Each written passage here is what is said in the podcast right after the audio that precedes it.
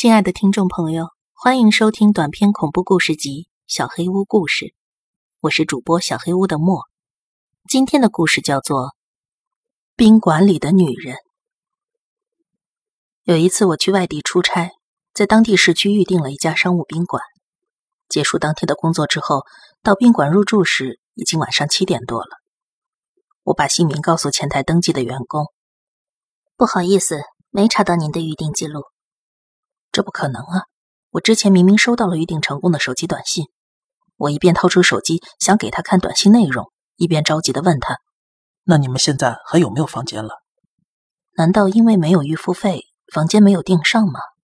辛苦了一整天，我可不希望大晚上的再另外去找宾馆。”而那个女员工像是没有听到我的话，一直盯着电脑屏幕发着呆。我见她不回答我的问题，又大声的问了一遍：“请问？”你们现在还有没有空房间？啊，有的。他终于回过神来。您的房间在三零三号，请出示身份证。有房间就好，不用再出去跑了。登记完之后，我拿起门禁卡走向电梯。话说，这种三流宾馆服务业是真是够呛的，前台从头到尾都没拿正眼看过我。正想着，电梯到了三楼。我打开房间门，走了进去。漫长的一夜也拉开了序幕。一进房间，左手浴室，右手衣橱，最里边是床，跟所有的快捷酒店一样的配置。我坐在床上，把刚才路上买的啤酒打开喝了一口。就在这时，电视机突然自己开了，是我踩到遥控器了吗？正想低头查看，却一眼瞟见遥控器放在电视机边上。可能是插了电卡之后自己打开的吧，这反应也真够慢的。我就没把这事儿放在心上，打算去洗个澡，直接休息了。进了浴室之后，发现地板竟然是湿的，尽管装了还不错的浴缸，看上去很上档次，但是浴缸里居然还有积水。果然是三流的宾馆，真够恶心的。我低头看着地上的积水，却发现脚底下踩着什么。低头一看，是两三根长长的头发。当时我就产生了一种不太好的预感，又看了一眼浴缸，还有几根长发粘在浴缸壁上，简直像活的一样蠕动着。那种不好的预感似乎要成真了。这时门铃突然响了，我被吓得心脏几乎要跳出来。我走向房门，从猫眼往里看，一个全身湿哒哒的女人站在房门前。我赶紧退回身，这下该怎么办？我跑回电话旁边，准备打电话给工作人员，让他们来解决一下。拿起话筒靠近耳朵的时候，开门，简直是走投无路。我该怎么办？门铃声仍然不断的响着，我逼着自己冷静下来。这时候要是小谭在就好了。小谭是我的同事，听说他的父亲是当地小有名气的灵媒。小谭从小跟着父亲耳濡目染，多少也懂一些这方面的东西。我当下仿佛抓住了救命的稻草，直接拿起手机拨通了他的电话。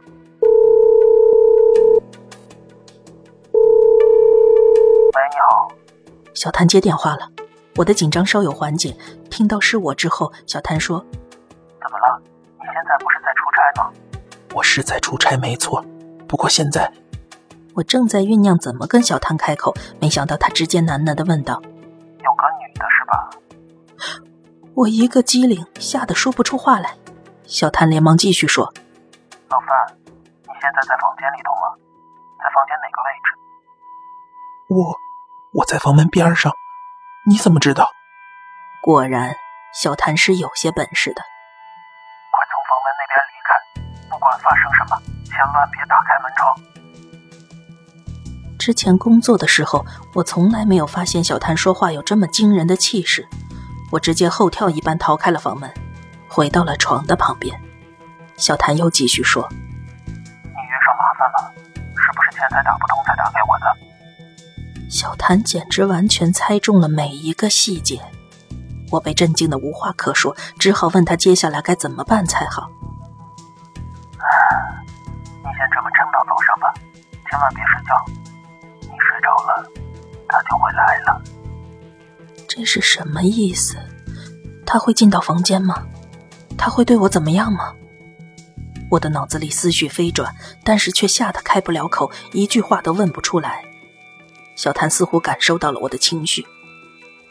老范，你得打起精神来。虽然他很想进来，但是是进不来的。只要你不开门，他就进不来。你看，他一直在门口叫你开门，就是最好的证明。我的心里燃起了一丝希望。不过，你保持清醒的代价，就是必须忍受这种恐怖的感觉。希望一瞬间破灭了。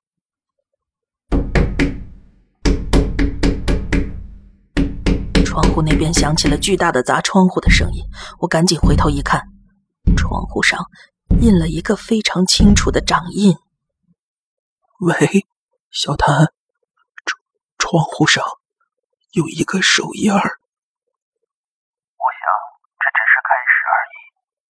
玻璃窗上映出了我苦笑的脸。今晚就要这样度过了吗？我不禁垂头丧气。没有啊，我来出差怎么会随身带着盐呢？我又看了一眼那个掌印，简直要忍不住老泪纵横了。啊，说的也是。那你那里有酒吗？哦，我这里有啤酒。也行，你现在倒上两杯酒，分别放在门和窗户前面。我立刻起身照做。好了，接下来该做什么？我立马把手里的啤酒一饮而尽。喂，我喝完了。怎么样？你有没有冷静一点？小谭在这时候竟然还跟我开玩笑。哎，好了好了，等下你就躲进被子里，一直等到早上吧。这中间无论发生什么，绝对不要打开门窗。如果你打开的话，就会……电话竟然断了。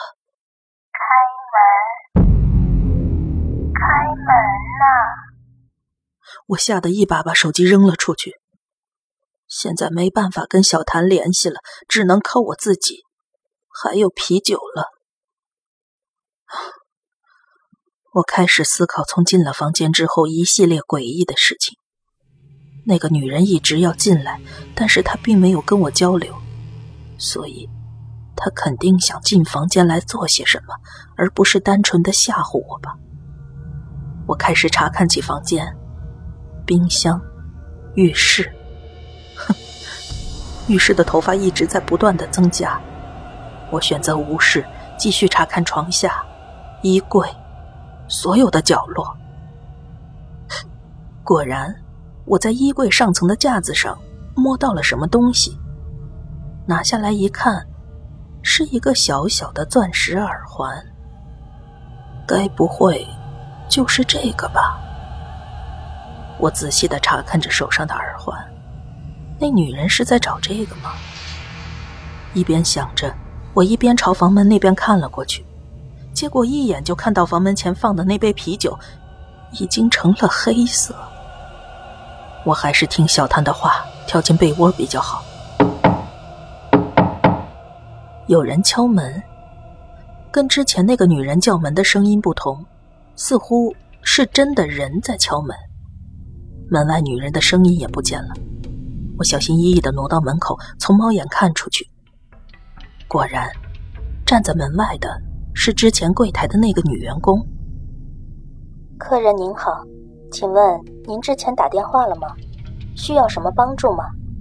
在的话，请把门打开，请快点打开门。我高兴得快哭出来了，一把把门拉开，可是门外一个人都没有。小谭的话突然浮现在脑海中。这中间无论发生什么，绝对不要打开门窗。如果你打开的话，就会……小谭没说完的话究竟是什么？我还在发着呆，结果身体却逐渐僵硬到像是瘫痪了一样。瘫痪，如果真的是瘫痪就好了，那样我就不会把门打开。我怎么会这么笨呢？我对自己的愚蠢无话可说了，后悔和恐惧席卷着我，身体动不了了，只有眼珠子可以动，意识也很清醒。有什么东西要来了？完蛋了！有只手搭在了我的肩膀上，门也被关了起来，我被带回了房间。我听到了绝望落地的声音，或许就是今天了吧。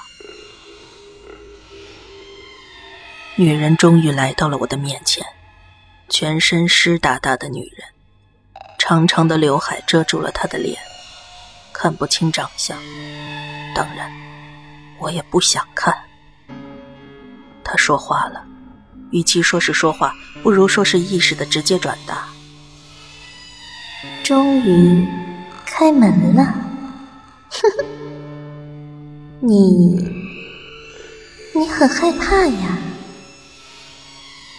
他好像也能听到我的心声一样。女人的脸不断靠近我，而我始终看不清她的脸。他的整张脸是歪斜的，眼睛也不是水平的，而是四十五度角倾斜着。我虽然恐惧到了极点，但还是拼命的保持着清醒。约定，你会遵守约定吧？约好了的，你一定会遵守，对吧？完了完了，我真的不知道你在说什么。求求你回去吧，拜托离开这里，快走吧，快走！我心里不断这样的祈求着，结果好像是把他给惹毛了，他的头开始不断的上下晃动。为什么？为什么？为什么？竟然说这种话？为什么？为什么？为什么？为什么？他的声音越来越大，越来越凄厉，我的意识也开始逐渐丧失。我才三十岁，就这么死了吗？就算万般不愿意死，但是遇到这种事情也是没办法了。我已经完蛋了。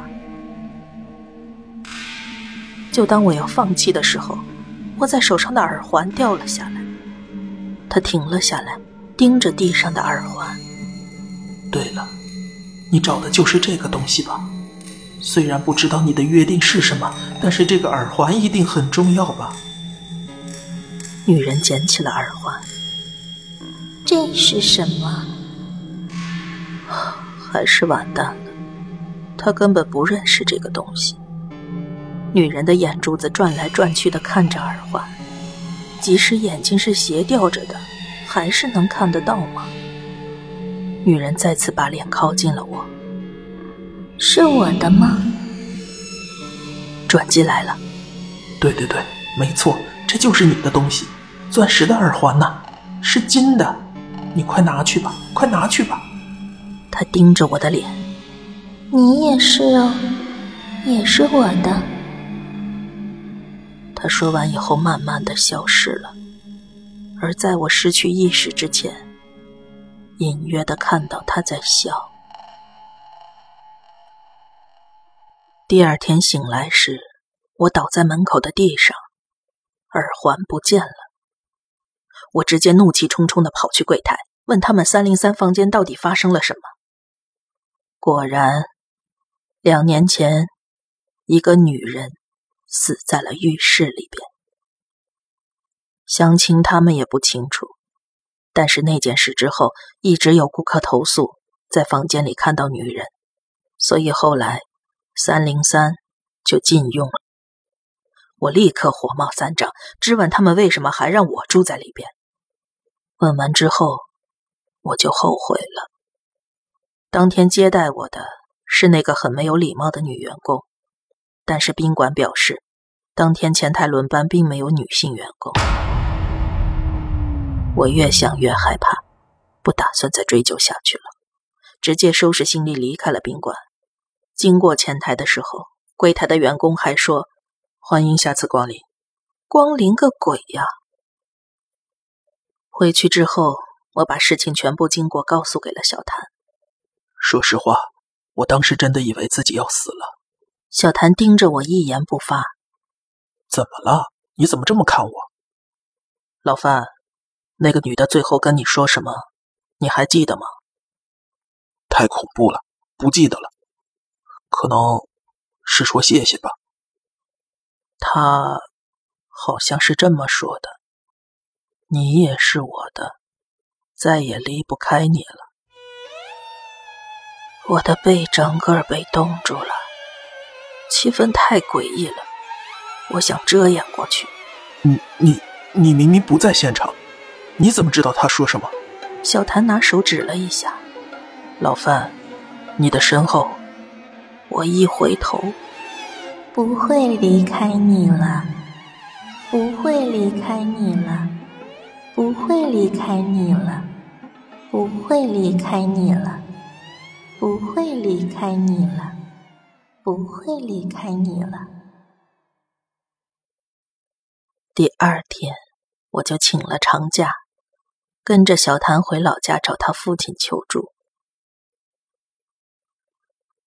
事情现在早已经解决了，但是我现在还是会觉得后边总有人在看着我。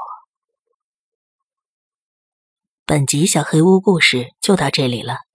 如果你做噩梦的话，没有关系，我会来把它吃掉的。